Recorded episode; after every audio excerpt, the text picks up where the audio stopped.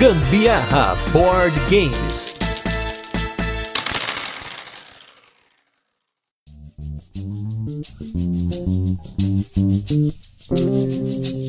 Galera, beleza? Aqui é Gustavo Lopes, Gambiarra Board Games, hoje com mais um turno de comentários. Esse programa no qual a gente fala sobre assuntos relacionados a jogos de tabuleiro que não entram nos nossos episódios semanais. E hoje eu vim aqui para fazer uma denúncia à comunidade, para começar uma discussão que não vai terminar, porque essa discussão nunca tem conclusão, por mais que a gente fale, que é sobre contagem de jogadores, mais especificamente para você que tá sempre lá no nosso Instagram, nos grupos de WhatsApp, de Telegram, de Facebook falando assim: esse jogo não roda em dois. Ou esse jogo roda em dois? Interrogação. E para isso, a gente tá num episódio hoje que a gente não vai rodar ele em dois, vamos rodar em três. E comigo aqui do meu lado esquerdo, eu estou com ele, designer de jogos que esse ano promete. Esse ano promete aquela hashtag que a gente quer. Vem pra mesa Rio 1808. Anderson Butileiro, tudo bem, Butileiro? Tudo bem, Gustavo. Obrigado mais uma vez pelo convite. Fala, galera. Vamos tentar polemizar, mas sem polemizar muito, porque senão vai, dar, vai sair no tapa aqui o negócio hoje, né? Ó, eu quero um pouco de tapa, mas também aquele carinho, aquele abraço, abraço de longe, né? Porque né, a gente ainda tá na, nessa coisa toda aí. É soquinho, soquinho na mão do outro, assim, ó. Soquinho, soquinho de mão, exatamente. Perfeito. E do meu lado direito, vem ele aqui, conhecedor de jogos, ele que gosta de um jogo econômico, ele que gosta daquele jogo pesado, aquele 18xx, que vai fritar sua cabeça, vai derreter seu cérebro, você vai ficar maluco, que no caso, geralmente não roda em dois jogadores, né? Pra começar, 18x, geralmente não roda em dois. Estamos hoje com Guilherme Toledo. Tudo bem, Toledo? Opa, Gustavão, brigadão aí, boa noite. Boa noite, Mutilheiro. Sabe que agora que o Mutilheiro ficou rico, né, cara, depois de todos os contratos milionários que ele fechou, eu sei quanto ele aqui, cara. Acabou, cara. Olha só, hein? Só falta você cantar a música do Encanto, né, Mutilheiro, pra ele virar o Renato. Sabia, cara? Denúncia aqui, ó. O cara é o maior cantor da trilha do Encanto, cara. É maravilhoso, cara. Dá pra você ficar o dia inteiro ouvindo o Renatão. Caraca. Ah, mas tamo, tamo aí, brigadão, cara. Hoje é só paz, cara. Eu tô aqui no Paz Amor hoje com todo mundo. Eu quero só concordar com todo mundo. Foi para isso que eu assinei o contrato. Então assim, pessoal, como vocês já devem ter uma noção aí do tema, a gente vai falar de contagem de jogadores, né? Mas geralmente a contagem de jogadores, assim, 3 e 4 jogadores, é difícil ver problema, difícil ver hate, difícil a gente perguntando, roda em 3, roda em 4, ninguém pergunta isso pra mim. As pessoas perguntam, roda em 2, eu sei que as pessoas sabem que a gente joga em casal, né? Mas é bem curioso, a gente põe foto, mostrei pro Butileiro vários prints. Tô jogando aí a Carol, eu mostro o print, tem dois tabuleiros individual do jogador, tabuleiro de jogo para não sei o quê, jogamos o jogo. Aí vem embaixo, primeiro comentário, esse jogo roda em 2? aí eu fico perplexo aqui, né? Tipo, né? Assim, meu amigo, minha amiga, meu ouvinte, eu acabei de jogar em dois. Acabei de jogar em dois jogadores. Ele roda, assim, na regra fala que roda em dois. Então é, essa é a primeira questão. Cara, tá vendo duas cores do tabuleiro, né? Tipo, tem lá o azulzinho e o vermelho. Não tem outra cor. Tá, mas assim,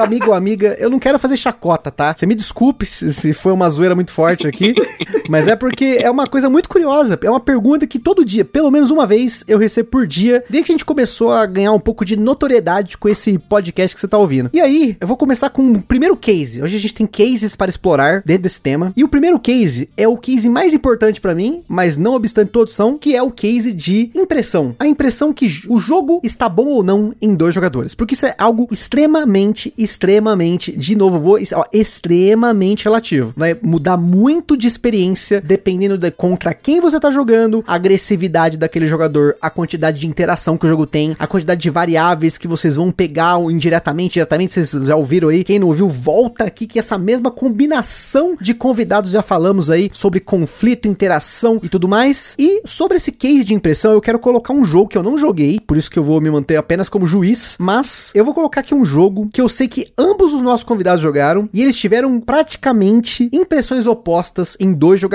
que é o jogo lançamento aí Imperial Steam. Então eu vou começar com o Butileiro. Butileiro, qual foi a sua experiência com a Tai, aquela jogatina top que vocês gostam de fazer? Cara, sacanagem me botar por primeiro, porque depois o Toledo vai poder contra-argumentar tudo que eu falar, né? Exatamente. Aqui a gente quer priorizar a polêmica. Faz o debate americano, cara. Tem que ter a volta do mochileiro. Depois eu vou fazer o. Como é que é? A, a, a tréplica, né?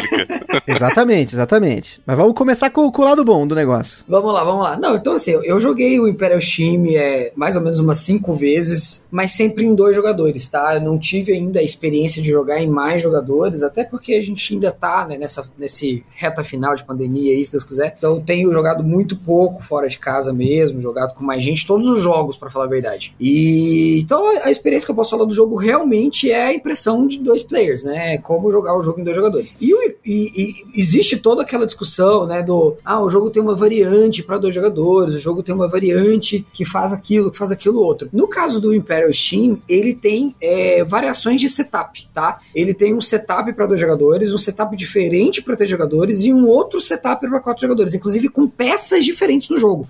Então, se você fazer o setup para dois, você usa só as peças de mapa de dois jogadores, o tabuleirinho menor de dois jogadores, né? Por quê? Porque aí ele condensa a experiência do jogo para dois jogadores. Em três, você troca tudo isso para três jogadores, em quatro, ele troca tudo isso para quatro jogadores. Então, a sensação que eu tive, óbvio que é uma sensação, porque eu não joguei com mais, é que o jogo faz o escalonamento, né? Dependendo da quantidade de jogadores. E o escalonamento que eu senti em dois jogadores foi realmente que ele aperta algumas coisas e deixa outras que aparentemente ficaram mais frouxas, tá? Então vou falar, por exemplo, a compra de recursos é apertada, contratar trabalhador é apertado, construir fábricas é apertado, porque tudo fica só para dois jogadores. Então, se eu pego, fica mais caro pro próximo, né? Então, imagino que com mais jogadores, se eu pego até o, o segundo pegar, daí o terceiro é que vai ficar mais caro para ele, né? Então, a sensação que eu tenho vendo o setup é essa. O que eu achei que talvez tenha ficado um pouco frouxo foi o próprio tabuleiro em si, que dá totalmente, inclusive é uma estratégia que a gente fez em todas as nossas partidas, que é um jogador indo para um lado, outro jogador ir para outro, né? Porque ele tem os caminhos entre as cidades não muda nesse setup, muda a cidade em si, o que, que ela fornece, é o que, que você pode fazer naquela cidade, tá? Então o, o, o que aconteceu nas nossas partidas foi a Tá escolheu uma rota, eu falei, cara, eu não vou pagar, né? Porque para você fazer uma rota no mesmo sentido do outro jogador, você paga para ele. Eu falei, ah, não vou pagar para ela, eu vou pelo outro lado. Ou o contrário, né? Eu fiz primeiro, ela não quis pagar. Então cada um foi pelo seu caminho, mas a gente disputa, de certa forma, ainda os mercados da cidade. Então, por mais que ela faça um caminho diferente do meu, a gente chega na mesma cidade onde a gente pode fazer uma entrega, é, tem uma disputa ali, né? Quem entregar primeiro vai vender mais caro, ou no caso ali, por exemplo, quando você entrega o carvão, você ganha uma chave que vale mais pontos no final do jogo, coisa desse sentido. Então a nossa sensação, tá, foi de que o jogo aperta em alguns aspectos, mas realmente nesse da, da construção da rota em si, ele deixou um pouco frouxo. Mas assim, em relação à experiência para vocês, eu vi que você tava falando, pera Steam, top 5 do ano, não sei o que lá, tá sendo boa para vocês, vocês estão curtindo o jogo, como que tá a experiência, que é o que importa. Então, a gente tem toda uma questão que eu acho que é importante falar, inclusive a gente falou até, se eu não me engano, foi essa semana, né, Toledo, no outro grupo nosso, a gente batendo um papo lá, que é a questão do confronto, como a gente enxerga o confronto em si, né? Então, os jogos para mim e pra Tai, a gente tende a gostar de jogos que são pouco confrontacionais. É, tipo, a gente gosta de jogos em que não existe um confronto direto, uma interação direta no sentido de, ah, eu vou tomar uma coisa sua, eu vou lá te tirar do lugar. Então, essa coisa do mapa em si, por exemplo, ter ficado frouxo, não nos incomoda. Eu não, é, para nós, funciona dentro da proposta de design do jogo. Se existe a proposta dele ter ficado um pouco frouxo, cara, pra gente a gente jogou e sentiu que tava frouxo. Realmente senti que tava um pouco frouxo, mas não incomoda, porque é o nosso estilo de jogo. Então, pro nosso estilo de jogo, nós jogamos o jogo e o jogo é excelente, né? Então, realmente, para mim hoje, dentre os jogos que eu joguei de 2021, ele é o melhor jogo de 2021 para mim até agora. Eu tô com a expectativa só do Ark Nova aí, que talvez o Ark Nova possa rivalizar aí um pouquinho, mas tirando isso, ele é o melhor jogo de 2021 que eu joguei. Só para perguntar de que editora que são esses jogos mesmo? olha aí, olha aí. Claramente faz muita propaganda, né, cara? Fica aí a denúncia. Olha a denúncia do fanboy aí, ó. Não, se você ouve Meeple Vortex, você sabe que eu, Toledo e Renato, nós somos fanboy de Capstone Games mesmo. Né? Declaradamente. Eu acho que pra quem não, não, não, manja, ele é o. Ele é basicamente o Lignum, né do, né, do mesmo autor. Ele pega aquela ideia central do Lignum e, e, e adapta, né, pra construção da ferrovia, de ferrovia da Áustria. Pega outro país, né, Butileiro? É, tem, acho que Áustria-Hungria, se eu não me engano. Isso, é. É tudo bem histórico, bem, bem feito, né? Então tem bastante coisa do Lignum. Eu nunca. Cara, eu joguei muito tempo o Lignum, assim, mas eu nem conto, porque foi uma partida que nem terminou, assim. Foi a explicação jogando uma rodada e teve que terminar, só deu pra ver as regras. Só pra entender que é um eurão, cara, bem econômico, bem apertado, que esse é o estilo, né? Esse é o estilo do, do designer. E a gente ficou realmente no hype, né, Buchileiro? Meio desde quando a gente tava fazendo os programas de sub-hot, né? A gente, que ele já tava começando a aparecer pra Essen, né? Sim, sim. Nem sei se é Persona Essen, agora não lembro, né? Na verdade, ele foi anunciado meio perto, né? Foi naquela época, né? Ele acabou saindo depois mesmo, assim, tipo, se eu não me engano, acho que. Não, não, eu acho que ele foi. Ele saiu por volta de setembro, outubro, mas não foi considerado um lançamento em Essen. Isso. Foi no mesmo período, mas não foi na feira. Eu acho que ele só tava sempre nas listinhas, né? De coisas, né? Eu lembro que era Lignum Whip Trains, né? Isso.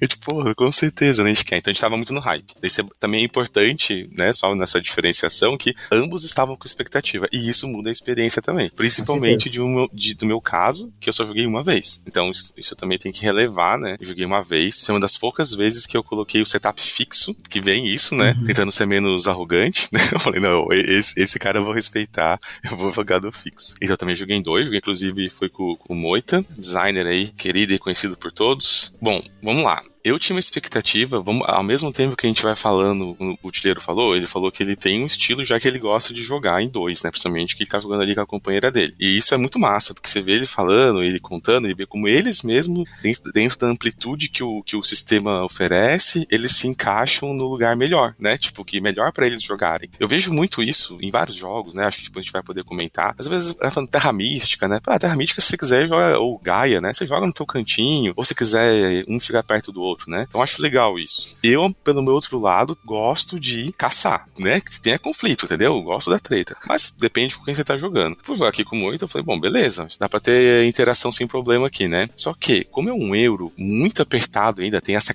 as características dele, né? Ele é um euro muito apertado, um euro muito de eficiência. O caminho de você ir lá interagir com a pessoa vai te, te, te lesar, entendeu? O jogo não quer que você faça tanto isso, talvez. Não sei se vocês concordam. Uma partida só. Então é meio que natural natural que na primeira partida de aprendizado você vai tentar cada um pro seu caminho. Então aconteceu exatamente o que o Tileiro falou. Cada um foi por um caminho e a gente foi disputando ali alguns pontos que tem disputa tal, né? Que para o meu gosto, para o que eu espero, não é suficiente, né? Então não tem nada de errado com o design, né? O design tá sim, tá certinho, um sisteminha muito redondo, mas eu esperava que tivesse mais é, interação ali entre os jogadores, né? De uma forma um pouquinho mais agressiva, talvez no mercado, talvez na disputa pelas cidades, e isso não aconteceu. Mas veja, uma vez só, né? Eu acho, que foi até o Butiero me falou depois, que com as rotas também, como é que é? É o setup normal, ele fala, né? E o fixo, né? Não lembro agora. Mas esse setup que tem essa variação toda, cara, vai criar talvez uns gargalos, né? Você mesmo falou isso, não foi, Butileiro? Que queria? Acho que sim, acho que sim. Então, assim, eu, eu, eu, acho que é legal a gente começar aí com esse caso do Imperial Steam, que o Butileiro e o Toledo tiveram impressões diferentes jogando a mesma coisa, porque uhum. eu tenho uma experiência parecida com essa questão de você, que você acabou de falar, que tem jogos em que você tem um mapa fixo e esse mapa em dois jogadores jogadores ele parece mais largo, ou seja, pode ir cada um para um lado e ou pode um caçar o outro. Uhum. E com mais uhum. jogadores ele começa a diminuir as áreas úteis, né? Então você vai ter mais disputa. Como é o caso Isso. do Barrage. O Barrage é um jogo que, desde que ele foi lançado, eu ouvia nos grupos que ele não rodava em dois jogadores, né? Dessa galera que importou através do Kickstarter, já tinha recebido. Não, não roda em dois, não, não roda em dois, não, não roda em dois. Ninguém reclamou de cinco jogadores, mas de dois reclamaram. E aí o que aconteceu? Quando o, Quando o Barrage chegou no Brasil, eu comecei a ver mais pessoas jogando Barrage. E aí, que nem a nossa querida Karen lá do Nerd Criativo, ela falou: Olha, eu joguei o Barragem 2 e foi muito maneiro. Joguei aqui, a gente disputou as barragens neutras, depois foi aqui, a gente se fechou no mapa tal, não sei o que, beleza. Aí depois eu conversei com mais algumas pessoas, o pessoal do Board Game Duo, aí um abraço pra Felipe e pra Sara, também jogaram, estavam curtindo pra caramba. Eles têm muitas partidas de barragem. Toda semana parece que tinha foto do barragem na época. E eu falei, cara, eu acho que eu vou arriscar o barragem. E aí eu comprei o barragem e vocês já sabem o resultado. Nós tivemos aí o podcast, a gente fez um episódio sobre o barragem, em que eu comentei exatamente isso. O barrage, se você for jogar cada um no seu canto, pro estilo de jogo vai funcionar. Se for um em cima do outro, pegar, colocar conduíte na bacia do outro ali, zoar mesmo a, a estrutura toda, colocar, cortar caminho, colocar usina para puxar coisa do outro, dá para fazer. O jogo ele te permite isso. E aí a palavra-chave que o Multiplayer comentou é a questão do escalonamento. Existem jogos que eles escalonam algumas coisas para 2, 3, 4, 5 jogadores. Tem jogos que não escalonam, por exemplo, um mapa, né? No caso do Barrage, não tem escalonamento de mapa. É o mesmo mapa que eu vou jogar em 2, que eu vou jogar em 3, que eu vou jogar em 4. E aí tem uma coisa que é, é muito interessante, porque você tem uma onda de jogadores que eles estão acostumados a jogar jogos com mesa cheia. Geralmente é um grupo, eles têm quatro pessoas, que é o número mágico que a galera comenta, quatro pessoas, quatro pessoas. E aí você vê que essa galera, ela não costuma curtir os jogos quando vai escalonar para dois jogadores. Isso é um fenômeno que talvez a gente possa começar a delinear essa treta do, do, do jogo em dois aí, pelo escalonamento e pela diferença das pessoas que estão acostumadas a jogar em quatro pessoas e vai jogar em dois e sente que o jogo não tá oferecendo tudo que ele deveria. E o contrário, né? A pessoa que tá jogando em dois, ela sente que tá tudo certo, quando ela vai jogar em quatro, ela às vezes tem a mesma opinião. É, só, só para poder exemplificar essa questão do escalonamento, acho que pra galera que tá ouvindo saber exatamente o que a gente tá falando, um exemplo muito legal é o Brás, né? Se você pega ali, por exemplo, o Brás Birmingham, né? Que você tem um mapa e que dependendo do número de jogadores, você vai usar cartas que te permitem ir para determinados lugares. Então, por exemplo, em dois jogadores, você não vai colocar todas as cartas. Então, aquela parte da região norte, ela fica indisponível, né? Entre aspas, é, através de uso de cartas de cidade. Então, isso é o escalonar. É você limitar o uso do mapa dependendo da quantidade de jogadores. O Power Grid faz a mesma coisa. É você ter um mapa completo. Ah, vou jogar em menos gente. Não vai ter seis pessoas na mesa. Então, você isola uma das regiões, né, uma das cores ali do mapa Power Grid. Você isola. Então, isso eu estou escalonando. Para quê? Para deixar o jogo mais fechadinho, né? Fazer com que os jogadores tenham que disputar o mesmo lugar. Até nisso, o Brás é lindo, né, cara?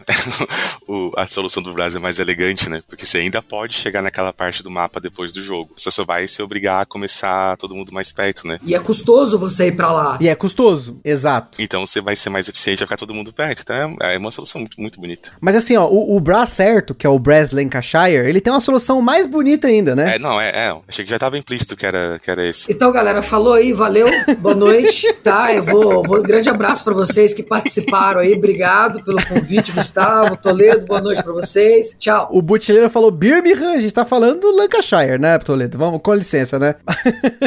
Mas no caso do Lancashire, aí tem uma, um outro caso que a gente vai comentar aqui, que foi criado pela comunidade um mapa para dois jogadores, que na edição que veio depois, que é o Brass Lancashire mesmo, que não é o, o Brass Brass, né? Porque o Brass original, para quem não conhece, é um Brass feio pra caramba, aquele mapa cheio de quadradinho branco tal. Ele é zoado. E aí, depois, botaram aquele Brass bonito, que a Carol acha feio, mas eu acho bonito, com aquele mapa escuro tal, todo formoso, cartolinha na capa do maluco tal, isso aqui. E no verso do mapa do Lancashire tem um mapa específico para dois que ele tem um baralho equilibrado diferente, mas foi uma outra solução que, olha que interessante. A comunidade sedenta para jogar em dois, mas não contente com a solução do jogo, que não era para dois, eles foram lá e fizeram essa variante ele entrou. E logicamente isso foi adequado posteriormente, né, para o Brass. Então, assim, a questão do, do feeling do jogo, às vezes vai muito além do até do designer, né? Vou dar um exemplo que vocês falaram. O, o, o já foi invocado o Moito aqui hoje, né? O Moito foi invocado aí pelo Toledo. E o Moito tava comentando uma situação que ele e a Bianca fizeram o Grace, que é um jogo para dois a cinco jogadores. E ele iniciou o jogo, os testes do jogo, ele sempre começa entre eles. É um jogo para dois jogadores inicialmente. E aí depois ele vai aumentando o jogo, ele vai. Ó, só uma correção. O Grace é para 2 a 4 tá? O Hokusai que é 2 a 5 porque eu tô com o Hokusai na cabeça, mas enfim. Eles começam co colocando o jogo primeiro para dois jogadores e aí depois eles vão colocando três e quatro jogadores. E quando o Grace saiu, tinha uma galera que falava que o jogo era melhor em 4, que ele rodava melhor em 4, que ele foi feito para 4. Aí começa a escalonar, né? A gente tá falando de escalonamento, né? Os comentários vão escalonando. Esse jogo só, só é para tanto, e assim vai, assim vai. Porém, o próprio game designer começou o design do jogo com dois. Então você fica tipo assim, gente, como assim o jogo não roda em dois? Como é que ele roda melhor em quatro, né? Você quer ver um caso? Escreve aí, você que tá ouvindo, espírito mandinar aqui nesse podcast hoje. Eu estou prevendo que quando lançar o Rio 1808, a galera vai falar que o Rio é melhor em quatro. Não é, Butileiro? Tá, tá escrito, tá escrito? Eu tava esperando você terminar de falar, concluir o seu pensamento, porque, cara, é exatamente a mesma coisa aqui em casa. O meu primeiro playtest sempre é eu e a Thay, né? Pra, pra, pra falar que não é sempre eu e a Thay, sempre é solo, na verdade. Meu primeiro playtest geralmente é solo, sou eu sozinho, depois o playtest com a Thay. E geralmente assim, cara, eu jogo umas 50 partidas com a Thay pra ver se o jogo tá redondo, pra depois testar ele com 3 e 4. Então, assim, o jogo é feito pra 2. Depois ele é feito pra 3 e pra 4. Então, eu tenho certeza que a galera vai falar que 3 e 4 é melhor. Eu tenho certeza absoluta disso. Eu tenho certeza, Gustavo, que na hora que você estiver jogando, as pessoas vão te perguntar: ah, mas o jogo é bom em 2?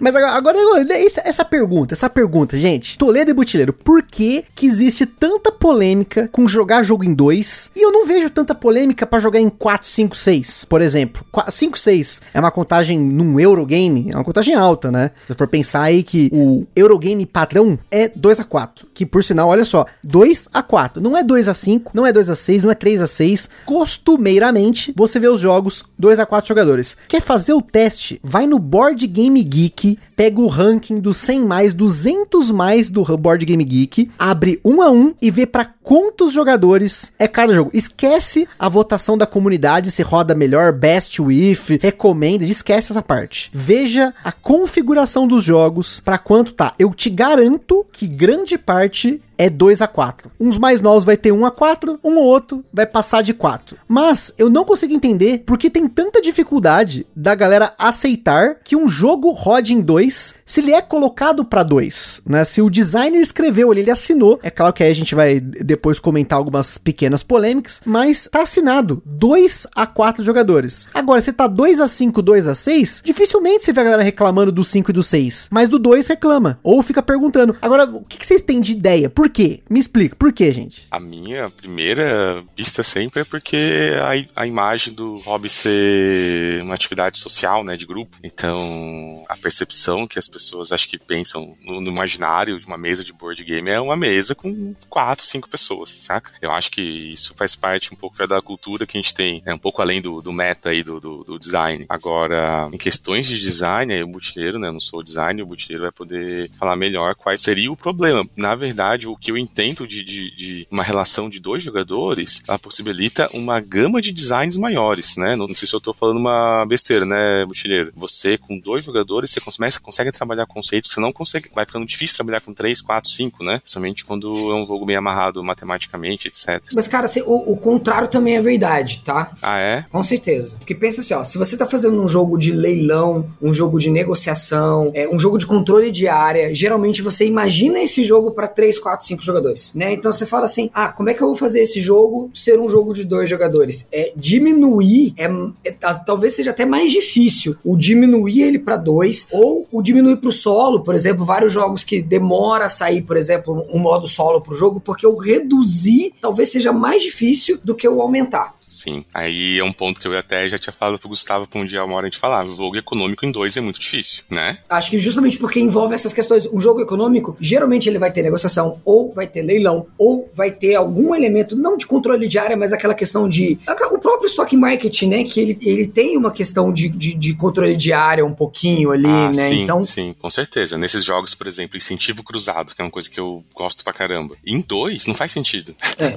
Sabe? Um fica comprando empresa do outro, até isso, tanto que as, algumas soluções que eu já vi em 18x, por exemplo, é bem, bem, bem jambrado, assim, sabe? É, tipo, você compra uma e uma share sai do jogo para simular como se fosse um terceiro, né? Senão ah, o jogo sim. vira um jogo de soma zero, né? Sim. Então, não pode ser um jogo de soma zero. E aí quebra. E aí tem que fazer um, um, um artifício desse. Então, o jogo econômico, eu, eu, por isso que eu admiro tanto o, o né? Porque ele funciona bem. Agora, é difícil o jogo econômico e vai realmente funcionar bem, porque você vai ter que ter um sistema do jogo muito eficiente, elegante, para criar uma economia, assim, uma terceira economia, vamos se dizer, para o jogo não ficar só um jogo de soma zero, né? Um cabo de guerra entre dois jogadores. Não vai perder totalmente a graça. Um jogo que resolveu bem pra, essa questão para mim, por exemplo, não sei se vocês chegaram a jogar, é o Penem, né? hum. né? Que no Penem, qual que foi a forma que ele fez um stock market que causa disputa entre os jogadores? O stock market é do, da companhia neutra. Né? Então, ambos os jogadores estão comprando ações da mesma companhia, que vai variar o valor ao longo da partida. Então, é, em algum momento ela tá mais barata, então eu quero comprar, mas às vezes eu não tenho dinheiro, em outro momento ela valoriza, então é aquela hora que eu seguro, né? Porque ela valorizou, e no final do jogo, no Penem, é meio que quem tem mais shares ganha o jogo. Sensacional, muito bom exemplo. Mas agora sim, é, é interessante que para esses jogos, se a dinâmica do jogo ela já é assim, eu não sei por qual motivo eles insistem em colocar na caixa dois jogadores. Eu acho que num caso desse gênero, assim, vou dar um exemplo desses Irish Gauge, esses uh, Cube Rails aí, né? Não dá para jogar em dois. Ponto, acabou. Não. não tem variante, não tem nada. Eu sei que é,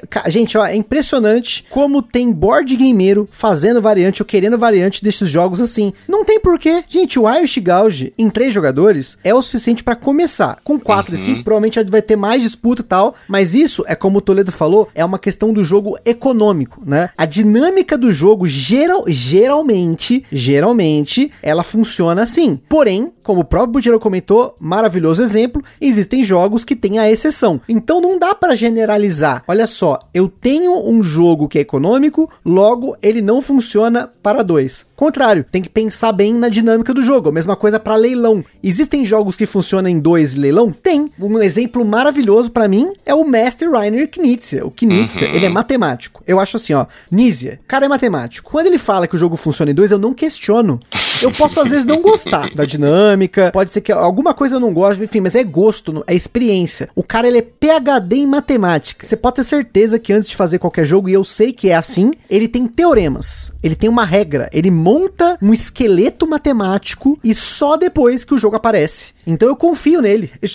Pode ser que eu não confie em outros designers assim. Vou dar um exemplo aí de um caso que hoje mesmo tava vendo briga, semana passada teve briga, que é o caso dos jogos do Kramer e do Kisling, que geralmente essa duplinha faz jogos pra 3 4. Geralmente 4, mas 3 4. E aí eles vão lá e escreve 2 na capa, né? Vou dar um grande exemplo aí que é a trilogia das máscaras. A gente jogou o México, a gente jogou o Cusco, a gente jogou o Tikal. O Cusco eu não joguei em dois, mas México e Tikal eu joguei em dois. No caso do México, eu abandonei, já vendi, porque a forma como ele é, ele escalonava o jogo para dois jogadores era no começo da partida, na hora do setup, ele tinha as pirâmides de um terceiro jogador que você enfiava ali, né, no tabuleiro tal, ocupava o tabuleiro. E eu não gostei dessa solução, porque depois ficava um pouco desse cabo de guerra aí, que o, o Toledo comentou que não é de todo ruim. Cabo de guerra, soma zero, depende do jogo. Nesse caso, não funcionava pra mim. Agora, no Tikal, o Tikal é impressionante, porque ele é um jogo que, a primeira vez que eu joguei, eu joguei em quatro pessoas, curti pra caralho, comprei o jogo. Jogamos em dois, os dois gostaram. Falei, nossa, mas que gostoso esse jogo, tal, não sei o quê. Aí eu fui postar isso no meu Instagram, e aí já viu aquela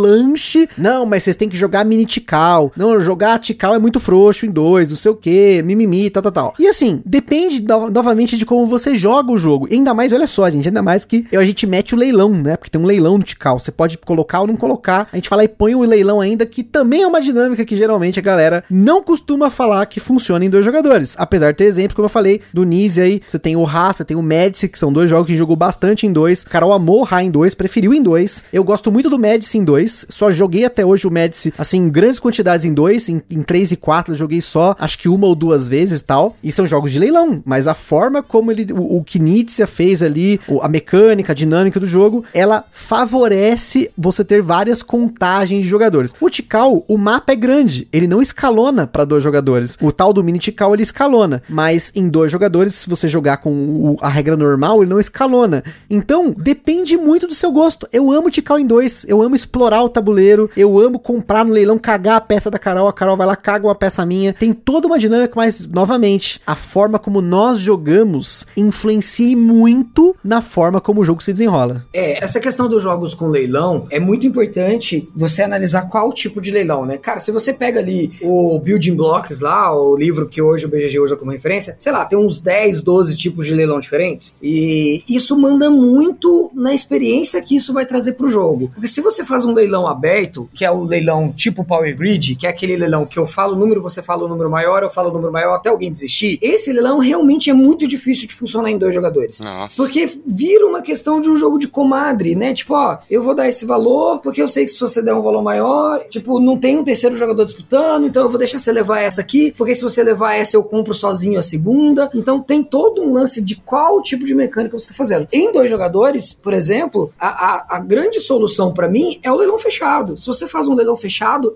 muda completamente a experiência de mecânica de leilão no jogo. Porque Uhum. é, o leilão fechado é aquele que você escolhe o valor, né? Geralmente você coloca o dinheiro na mão, né? Alguma coisa nesse sentido, e revela junto. Ou, por exemplo, do for sale, né? Que você revela a carta de todo mundo junto. Esse leilão fechado, ele permite que em dois jogadores tenha realmente uma disputa, porque você não faz ideia do que o outro tá fazendo, né? Então, a maneira como a mecânica é implementada, eu acho que determina muito.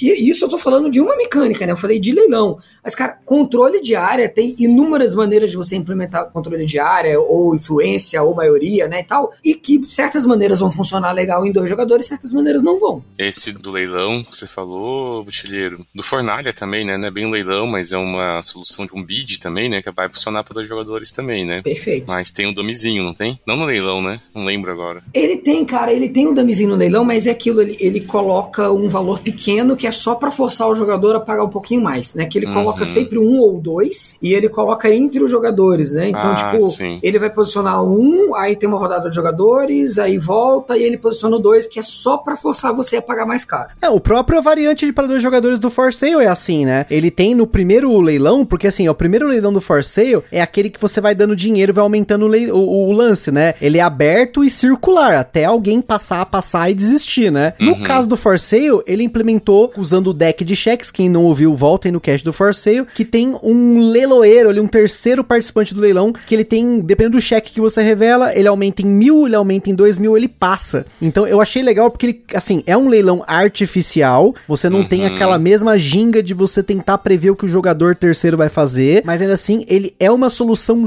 jogável, ele roda, faz sentido, né? Uhum. No caso do bid aberto, tanto o Tikal quanto o Médici quanto o Ra, você tem um bid aberto, né? Você tem, quando eu falo bid, gente, é você dar o lance, né? Mas aí é que tá uma questão que eu acho muito interessante nos três jogos.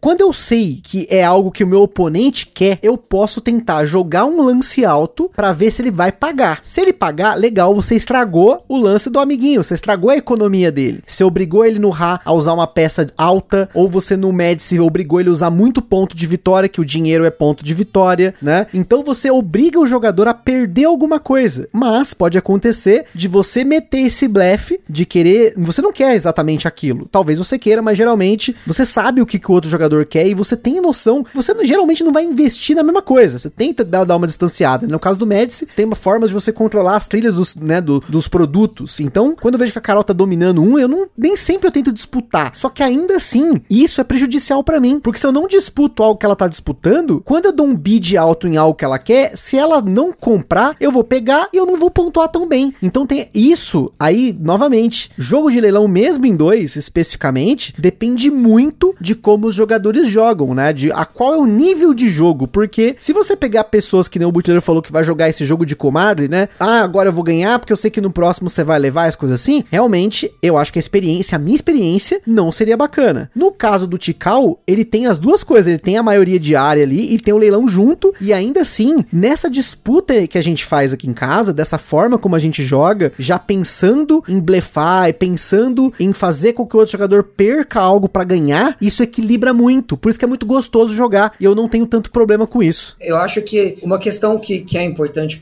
é, falar, por exemplo, aqui, o Tikal não acontece uma coisa que, por exemplo, acontece no Power Grid, tá? É que por isso que eu acho que é diferente esse feeling do leilão aberto para dois jogadores. O que acontece muito em dois jogadores no leilão é aquilo: eu posso forçar o cara a dar um lance no primeiro leilão, porque ele gasta o dinheiro dele, e eu sei que no segundo leilão ele não tem dinheiro para usar. Entende? Isso é uma coisa do Power uhum. Grid que em outros jogos econômicos acontece, em dois jogadores, porque não tem um terceiro jogador que eu, putz, eu tenho que forçar o primeiro a gastar, mas na próxima ainda eu tenho que disputar com o terceiro. E no Tikal não tem esse problema, entendeu? Porque você não tá gastando dinheiro e vai ficar esgotar o seu dinheiro. Sim, sim, pode crer, concordo. Nesse, por isso que para mim funciona, entendeu? Para mim funciona. Mas eu sei que muita gente não gosta, ok, respeito, mas a questão é, tá lá na, na caixinha que joga em dois, né? Sim, sim. Uma solução que eu gosto é do Keyflower, que é um jogo que eu acho muito underrated. Cara, o joguinho funciona bem, tem leilão no meio, na verdade são bits, né? Assim, não é um leilão contínuo, mas a forma que ele resolve, né? E ele é um jogo 2 a 6 tá? Costuma ser bem elogiado na, em todas as contagens. O jogo usa três tipos de moeda, de recurso diferente, vamos assim dizer, né? Do que vai pro leilão. E você só consegue disputar dentro dessa mesma moeda, né? Vamos dizer, que é o seu a cor do seu trabalhador. E dá pra ter ainda um quarto, né? Que seria, daria uma vantagem extra nisso. Então, com isso, o jogo fica difícil de ser só, mesmo em dois jogadores, uma disputinha de cabo de guerra em todos os pontos, porque você tem que começar a entender a economia que tá de cada uma dessas três cores, né? Ah, eu tô com mais desse, meu cara tá com, né, meu oponente tá com menos de uma cor, eu posso forçar mais aqui. Então muda completamente a leitura e esse tipo de, de, de disputa que você tem ali por tiles fica muito bom, né? Mesmo em dois. Então também às vezes quando foge um pouquinho também da fórmula original, como vocês estão falando, né? Isso acaba promovendo. É, foi o que o Gustavo falou, não dá pra ir só pela mecânica. Ah, nunca vou jogar um jogo de leilão em dois, né? Não dá. Mas acho que dá um, umas tendências, né, Gustavo? Acho que isso que você tinha pego lá no começo ainda, né? Sim, sem dúvida. Que isso dá umas tendências. Alguns estilos vão tender a funcionar melhor em dois do que outros. Acho que isso é natural. Um jogo de dedução, por exemplo. Poxa, tende a não funcionar em dois, mas alguém pode achar uma solução muito, muito elegante para isso, né? Algo que funcione. Com certeza. Vou, vou dar um exemplo. Dedução em dois, por exemplo. Se você jogar Fear of Drácula, ele vai funcionar. Um jogo de dedução, apesar de ter movimento escondido, né? Eu joguei com a Carol, um controlando lá os quatro maluquinhos lá, né? Os caçadores. O outro, joga, o outro jogando de Drácula, funcionou. Busca pelo Anel, mesma coisa. Um jogando com os quatro Nazgûl, o outro jogando com o Frodo lá, a Sociedade do Anel e tudo mais. Mas a dinâmica do jogo funciona dessa forma, porque é um escondendo e o outro tentando deduzir reproduzir. Então tem uma disputa, por mais que, claro, a experiência seja assimétrica, que é um caso diferente. Que aí a gente tá tendo um jogo em que os dois jogadores estão jogando completamente diferente, então a experiência de cada lado pode ser de uma forma. Por exemplo, no caso do Busca pelo Anel, a Carol odiou jogar de Nazgûl, e eu gostei de jogar dos dois casos. Eu joguei tanto de Frodo, Gandalf e tudo mais, quanto como de Nazgûl. Eu amei jogar de Nazgûl. Eu amei, porque enquanto a Carol tentava me zoar, me se esconder e tudo mais, eu tava indo para cima, fechando de um lado pro outro, tentando, sabe? Isso é muito legal. É uma experiência que em dois jogadores funcionou. Um outro caso aí, o Entrelinhas, que eu já vou me proibir de falar de Entrelinhas, mas o Entrelinhas em dois jogadores é excelente porque é uma dedução cooperativa. Então ela funciona muito bem, porque a dinâmica do jogo permite que em 2, 3, 4, 5, 6 ele funcione maravilhosamente dentro das limitações da regra que ele tem.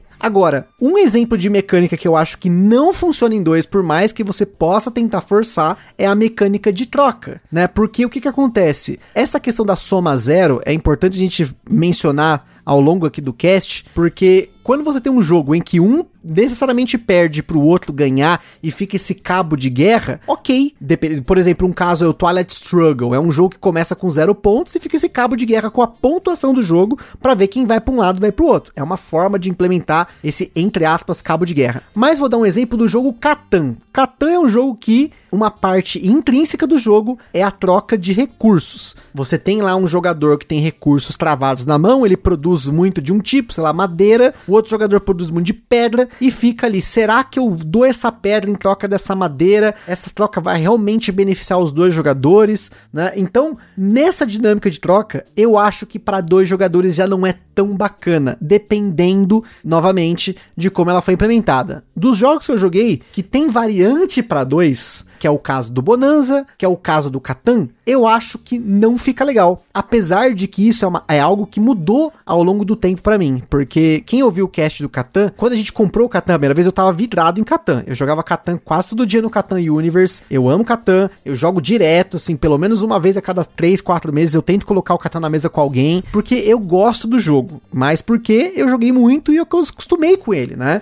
Só que na época que eu tava jogando Catan, eu tava tão vidrado que eu queria que tivesse uma forma de jogar em dois jogadores. E aí eu vou eu lá para o Board Game Geek, baixar todos os PDFs de variante, e aí fica eu e a Carol tentando fazer com que o jogo funcione para dois. Só que a dinâmica dele não roda legal em dois, porque se a Carol não troca comigo, eu não tenho com quem trocar. A única outra forma de você fazer uma troca no Catan é você alcançar um porto. Mas dependendo de onde você se posicionou, e isso vai muito da sua malemolência com o jogo, hoje em dia eu já tô mais maroto no Catan e tal, mas naquela época não. Então era muito custoso eu chegar num porto para poder começar a fazer trocas que me beneficiavam. E durante a pandemia, o Catan teve oficialmente lançado uma variante para dois jogadores que já existia. Ela foi lançada no Catan Travel, que é uma versão de maletinha do Catan. Porém, a Devir lançou uma variante que ela basicamente ela escalona o mapa. Mas as trocas em si do Catan, que é a chave do jogo, você não vai conseguir fazer direito com um jogador só. Para mim não funciona. Eu, como jogador de jogos para dois em 75% do tempo, eu não acho que vale. E aí vem a pergunta para vocês: o que, que, vocês acham que, assim, para mim, pelo menos parece que fica muito claro que alguns jogos eles foram feitos para 2 a 4 tá declarado e é isso aí, é, é pá de cal. E tem jogos que a editora deu aquela cutucada. Ó, esse jogo precisa ter uma variante para dois. Esse jogo precisa, né, que você coloque um modo solo. E você percebe que o jogo ele tem uma dinâmica claríssima para 3 e 4 jogadores no máximo. Talvez 4 jogadores, mas aí o designer já deu aquela esticadinha para ficar em 3. Ele precisa de 4, mas ele deu aquela, né, aquela marotada, vamos colocar 3, vai dar certo. Aí a editora vem, não, não, eu quero esses dois jogadores. O que, que vocês acham? Porque assim, para mim isso é super prejudicial para a comunidade em si. Mas também é muita arrogância minha achar isso, pensando que vão haver pessoas que vão gostar dessa variante para dois, porque alguém com certeza gostou para ter feito ou para ter lançado, sei lá. Eu acho que você já deu a resposta, Gustavo. É, é bem exatamente isso aí que acontece. Eu vou até dar um exemplo real aqui, tá? O Coffee Traders, que é um jogo que saiu ano passado, adivinha, da Capstone Games, É um jogo que tava com um hype muito grande também, tava muito aguardado pela comunidade. É um jogo econômico, um jogo pesado, que tinha por trás uma editora com renome e que quando foi anunciado o jogo era 3 a 5. O que, que aconteceu? Muita gente foi reclamar no BGG que o jogo era 3 a 5 antes do jogo ser lançado, tá? Inclusive, esse que vos fala. denúncia, autodenúncia. Eu fui lá e eu mandei uma mensagem pro designer perguntando assim, ó, ó, o, todo o contexto, tá? Pra situar. Nós estávamos em 2021, no começo de 2021, então ainda estávamos vivendo um momento de pandemia, ainda estávamos vivendo um momento que muita gente ou jogava solo ou jogava dois jogadores em casa, porque essa é uma realidade. Isso responde um pouco do que você já falou. Nós temos cada vez mais um aumento de um público para solo e para dois players. E num momento como esse, os caras me oferecerem um jogo que é 3 mais, esse jogo tava fadado a fracasso. Óbvio que eu não sou detentor da verdade, óbvio que o jogo poderia fazer muito sucesso e eu estar errado. Porém, a comunidade, antes do jogo ser lançado, clamou para que o jogo pudesse ser jogado solo e para que o jogo pudesse ser jogado em dois jogadores. Porque a comunidade sabia que naquele momento de pandemia, né, começo de 2021, se o jogo fosse 3 mais, o jogo ia flopar. Uma galera não ia comprar o jogo. Qual que é o resultado? Antes do jogo ser lançado, tá? Antes mesmo do jogo ser lançado, já tinha no BGG variante oficial do designer para solo e para dois jogadores, tá? Então assim, existe sim aquele design que é feito para três, para quatro, para cinco jogadores, mas existe o público que é exatamente o que você falou, que mesmo se ele tiver uma redução para dois jogadores, o cara vai jogar e vai gostar, porque vai do perfil do jogador, vai do perfil da mesa, vai do estilo de jogo, né? Vai de tudo isso que a gente já falou de outros jogos, vai do que a gente falou do Império Steam, vai do que você falou do Tikal, né? Então, às vezes a pessoa encontra dentro do jogo uma maneira para ela jogar de dois ou até mesmo para jogar solo que vai funcionar para ela. Então, às vezes é melhor para a editora oferecer essa possibilidade e não limitar o mercado dela do que ela não oferecer, limitar e às vezes o jogo flopar. Existe uma diferença entre o jogo sair 3 a 5 na caixa com variante para 2 ou, ou sair 2 a 5 direto. É sutil, mas, mas faz diferença, né? Para quem tá comprando. Porque o certo seria deixar então a variante para dois jogadores, como o Coffee Traders fez, né? Acho que o Gustavo também perguntou antes foi: será que já sai com 2 a 5, 2 a 5, quando na verdade é só uma variante, né? Que você acabou confirmando, né, Butilheiro? Sim, sem dúvida. E uma coisa que a gente vê, por exemplo, na questão do solo. É, muitos jogos tá lá assim, 2 a 4, mas aí vem com a opção da variante pro modo solo. É. E aí, às vezes, você, quando você entra no BGG, vai estar tá escrito que é 1 a 4 porque existe a variante. Mas às vezes na caixa está identificado que, a vari... que existe uma variante pro modo solo. Para dois jogadores, eu nunca vi. Não, é, esse jogo é, é 3 a 4 mas tem uma variante para dois. Eu acho que eu nunca vi isso numa caixa de jogo. É, então, eu tenho, mas, é, mas é tudo bem, porque é exceção. Tem o 1846 do Tom Lehman, né? Ele é 3 a 5 tudo bem, porque ninguém vai chiar de 18x ser 3, né, mínimo. E aí ele enfiou uma variante no 2P para dois jogadores. Só que não tá na caixa do jogo também, tá vendo? Ele nem conseguiu botar na caixa do jogo. Ele mesmo colocou lá no, no depois no BGG. Então, eu acho que aí deve ter várias questões mercadológicas envolvidas e tem que ter mesmo, né? Acho que como o Gustavo começou com esse papo falando que toda hora vai lá no post dele perguntar para ver como tem tem mercado, né? mercado para dois jogadores. Mas eu confesso que eu tenho uma predileção por jogos que foram feitos para dois sabe, um de patchwork a um wargame um contra um, a um Guerra do Anel, entendeu? Eu tenho predileção a isso. Na minha cabeça, tende me oferecer a, a experiências do que eu tô esperando mais, né? E eu acho que isso é legal para quem tá ouvindo. É, às vezes você tá pensando também na economia, né? Pô, eu quero um jogo que vai funcionar tanto aqui em dois, quanto vai funcionar com, quando chamar meus amigos, né? E vários jogos vão funcionar assim, mas com tudo isso que vocês estão falando, né? Que foi falado até aqui agora, pô, você saber que você já começou um jogo pensando em dois e ele vai ser só em dois, obviamente está sendo mais conservador e tende a acertar mais nessas escolhas, né? Às vezes eu acho que falta talvez mais opções ainda de jogos só para dois. Eu acho que tem pouco. Existe uma questão também de aí você querer escalonar para cima, para justamente, aí eu não sei quanto isso é mercadológico, quanto isso vem dos designers, para aumentar, né? Então a gente fica nessa linha que a gente não consegue saber muito bem o que fazer, daí como consumidor até mesmo, né? Eu falo uhum. do lado do consumidor, eu só compro, né? Eu só compro jogos, eu tô tentando errar menos, mas é difícil, né? Já peguei muito jogo para dois que realmente que não me dá, como eu falei agora aí do, a gente começou o programa com isso, com o Império Steam, né? Eu tinha comprado para jogar mais em dois em 2P, com mais uma pessoa só. Não sei até onde mercadologicamente isso fica ficar explícito mudaria nas vendas. Entendeu isso que eu falei? Ah, é de 3 Sim, a 5, sim. como eu falei, bizarrice. Ah, mas em 2P é uma variante. Talvez pegue mal. Eu acho que a pessoa vai preferir um, a caixa que é de 2 a 5 mesmo, não é? Não é natural isso, né? Um que tem cara de gambiarra ali. Não, fazendo aí a propaganda ao, ao, Olha aí, olha aí. ao programa. Não, o The Crew, né? O A Tripulação é uma é um exemplo maravilhoso desse caso. Tá falando que é 2 a 5, mas no próprio manual fala, é uma variante para dois jogadores. Perfeito. E eu acho que é muito mais justo você falar isso do que você descobrir depois que você compra. É óbvio que hoje em dia é mais fácil você entrar numa Ludopedia, num BGG, baixar o manual e ler e ver que é uma variante, né? Como é o caso do Alhambra. O Alhambra, quando eu comprei, eu já sabia que para dois jogadores era uma variante que você coloca o Dirk, né? Que aí a gente já vai falar daqui a pouco, que é o caso dos dummy players, ou como a Carol gosta de falar, que é os dumb players, né? Ah, Mas Seven Wonders, Seven Wonders, Seven Wonders. Tem que ter esse exemplo, né, Vitler? Porra. Ah, não, cara.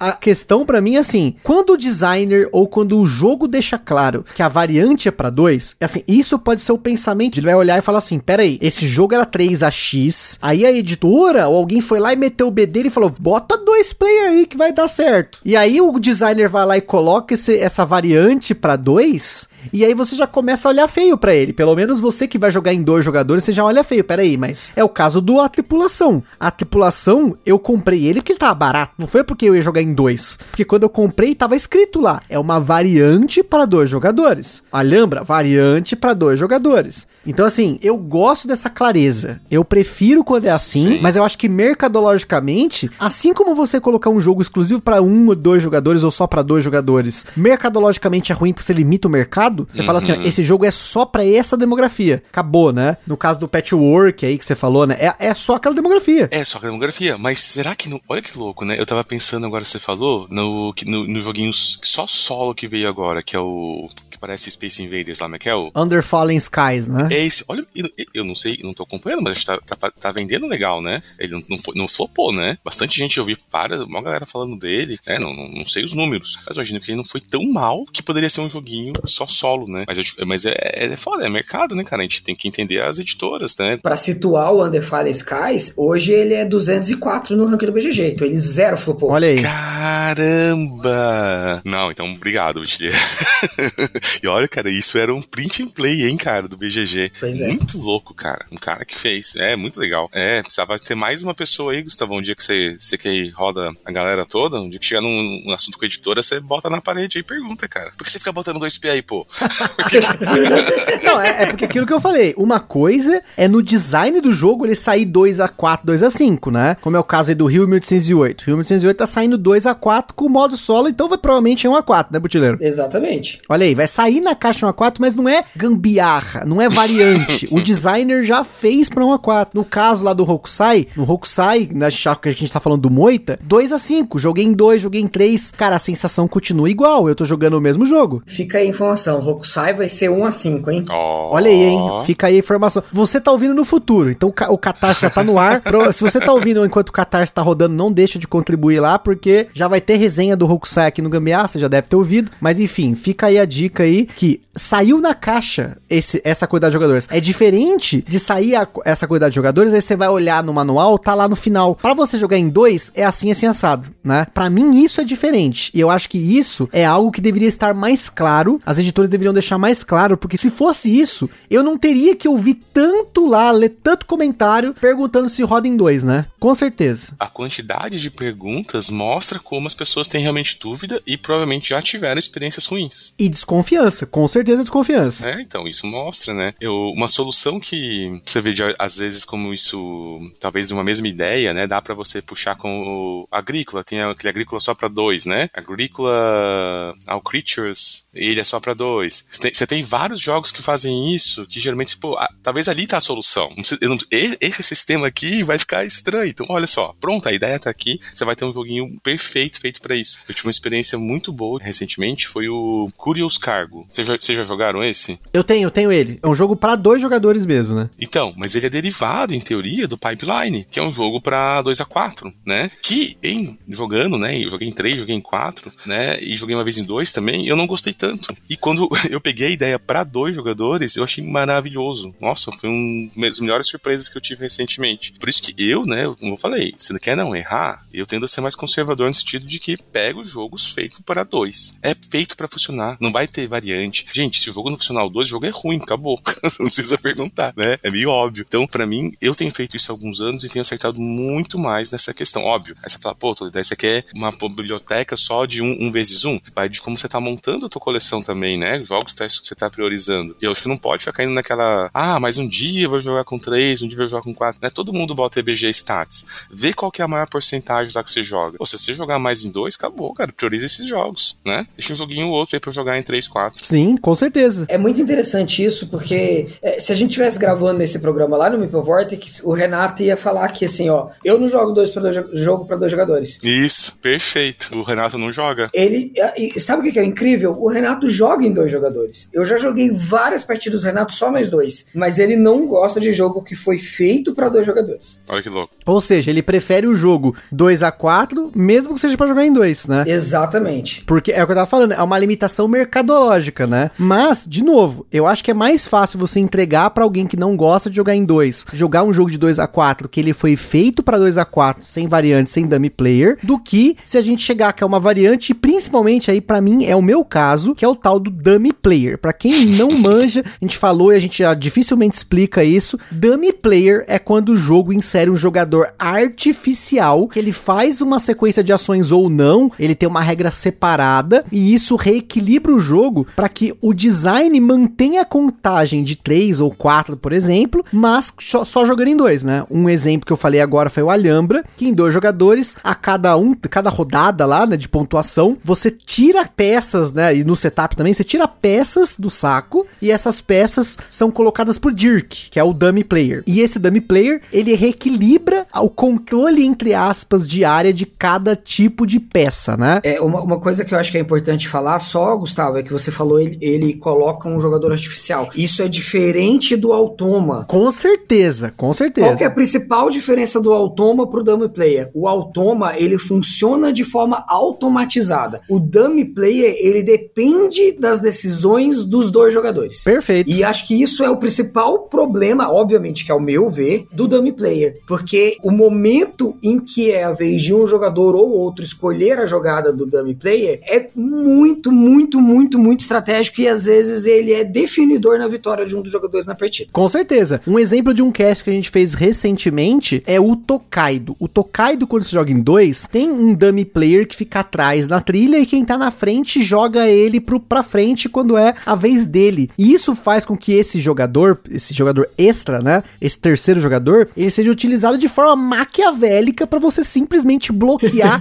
espaços do oponente. É exatamente esse meu ponto. Então, assim, há quem vai dizer que isso torna o jogo mais estratégico, mais competitivo, mais dedo no olho. Mas isso é você adicionar um take that, basicamente, né? Um toma essa, num jogo que não tem isso, né? O Tokaido, ele não tem isso. Tokaido é para vocês ter um set collection de set collections ali, aquela coisa mais para você desfrutar a viagem e tal. E quando você coloca isso aí, é um dedo no olho na sua cara, assim, é, né? Nossa, muda completamente a experiência, né? Agora, um exemplo que é, esse é um exemplo que eu achei bacana, porque os dois vão ter isso, olha aí, equilibrado o dummy player, que é o caso do Dungeon Lords. O Dungeon Lords é um jogo do Vlada Kivacho, que ele é de 2 a 4, mas ele é um jogo para 4 jogadores. O Vlada fez um jogo para 4 e ele inclui regras diferentes para 3 e 2 jogadores, em que em 3 jogadores ele tem meio que um, um dummy player que ele meio que é um autônomo, mas não é, né? É um negócio meio aleatório. Enquanto que para dois jogadores, cada jogador controla o seu tabuleiro de jogador, mas ele controla um painel extra em que ele vai colocar, entre aspas, ações pro terceiro e pro quarto jogador, né? Cada um controla um. Então a dinâmica, você imagina que você tem um mega tabuleiro em que você controla as ações que você vai usar para o seu jogador e você tem um outro tabuleiro que você praticamente vai usá-lo para bloquear o outro jogador. Então fica um negócio muito louco, porque não é um, um terceiro dummy player só que você joga ele de um lado pro outro. É um terceiro e um quarto jogador que se torna uma coisa só. Então fica um negócio muito cabuloso. É uma solução que eu achei muito interessante, muito legal, na minha opinião, que deixa o jogo mais pesado, mais tenso e mais manipulável. Que é diferente de você ter o terceiro e o quarto jogador e eles tomarem decisões por conta própria e você tem que tentar prever essas decisões. No caso ali, você tem uma variável a menos. Você não está prevendo um jogador e, na verdade, está usando ele contra o amiguinho. Então, é uma solução diferente mas no geral, por que, que a Carol reclama de dummy player? Porque ela não gosta desse jogador neutro que a gente tem que ficar controlando e se preocupando com ele. Um caso desastroso foi um jogo do Martinho Wallace, olha só, falamos de Brass, assim, obra-prima, e aí vem tipo o bottom 1 dele, que é o Moa.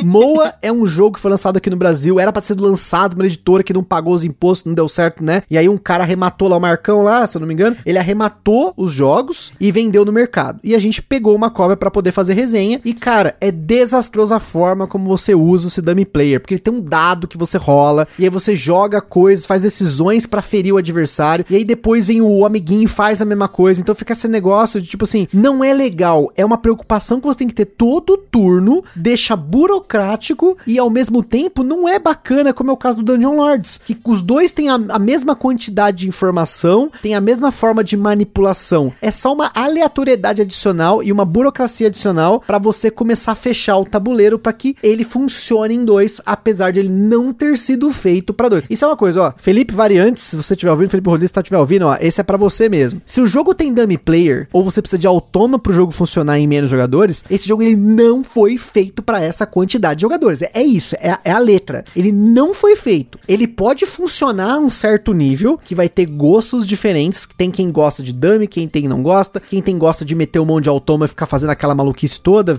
fazendo os manutenção e tal. Tem quem não gosta, mas é claro que o jogo não foi feito. Eu gosto, sou maluco mesmo. Ó, você quer um exemplo aí? Root é outro jogo que eu morro de vontade de ter na coleção, mas eu não posso, porque Ruth, o designer, eu, eu Toledo, estávamos assistindo esses dias a palestra do King Me, né, a palestra do Cole falando sobre o design do Ruth e como ele insere o King Making no jogo, que geralmente é um negócio que pode ter uma interação negativa para os jogadores, para contar uma história e para ter o King Making tem que ter os quatro jogadores na mesa para que a história que seja contada seja equilibrada para todos os lados. Só que na porra da caixa caixa do root tem lá dois a quatro jogadores. Inclusive um a quatro jogadores, né? Não é nem dois, né? Eu acho que o original foi dois, aí depois fizeram os botzinhos. Mas era dois a quatro. Aí, ó. Ele, ele é dois a quatro, depois ele vai um e, e, tem cinco e seis, né? Tem expansão que sobe a quantidade, né? Vixe, você tá maluco. Vai até seis. É, porque o Cole criou um sistema e falou: façam o jogo que vocês quiserem, né? Mas o... ele fica solto demais, né? Então depois ele teve que rebalancear, teve que fazer sisteminha de pontos lá para ver como que jogava, porque a galera ainda também não entendia, né? Que tava sendo dada uma liberdade é, e não espere que o sistema funcione em todas as combinações, né? Deixou porque pediram, né? Então acho que essa questão do, do root aí é, é bem. Só para puxar um gancho do dummy, só para defender o dummy aqui, o oposto seria muito difícil. Ele existe, né? Ele, você pega assim, esses wargames, jogo da GMT, quando tem o, o, modo solo, ou às vezes jogos que não tem como. Você falou o coin, né? Que é base por root, você não pode jogar em menos de 4. Ah, você vai jogar em 3? Então tem aqui um bot ou alguém controla dois, entendeu? Ninguém vai tirar nada do mapa. vocês que se virem, se vocês não têm quatro jogadores, né? E uma solução são esses bots que aí vira, não é um dummy, ele é um bot, é inteligente. Só que sim, para você fazer a manutenção daquilo é uma maluquice, porque você tem que aprender o bot. Às vezes é mais difícil aprender o bot do que o jogo. Pois é. Você imagina jogar o Wolf em, com os bots, com os automas, né? Isso porque esses automas ainda vão vir mais refinadinho. Os automa old school, ó, um dia quer ver uma, uma, coisa maluquice? Quer jogar War of the Ring solo? Vai buscar o flowchart pra ver como é que é. Dá pra jogar. Só que você vai ter mais dificuldade para aprender a controlar o bot do que as regras do War of the Ring, né? Do Guerra do Anel. Então, é possível, mas é muito complexo, entendeu? Acho que a solução do dummy acaba sendo também, pensando no lado de, de uma praticidade, muito mais acessível, né? Do que essa solução de ter um, ao invés de um dummy, um alguém esperto ali, né? O dummy da Carol, né? Em vez de ser o dummy da Carol, ser alguém esperto. e aí, Butileiro, precisa de dummy player ou tira da contagem de jogador? Tira da contagem de jogador, ponto final, próximo.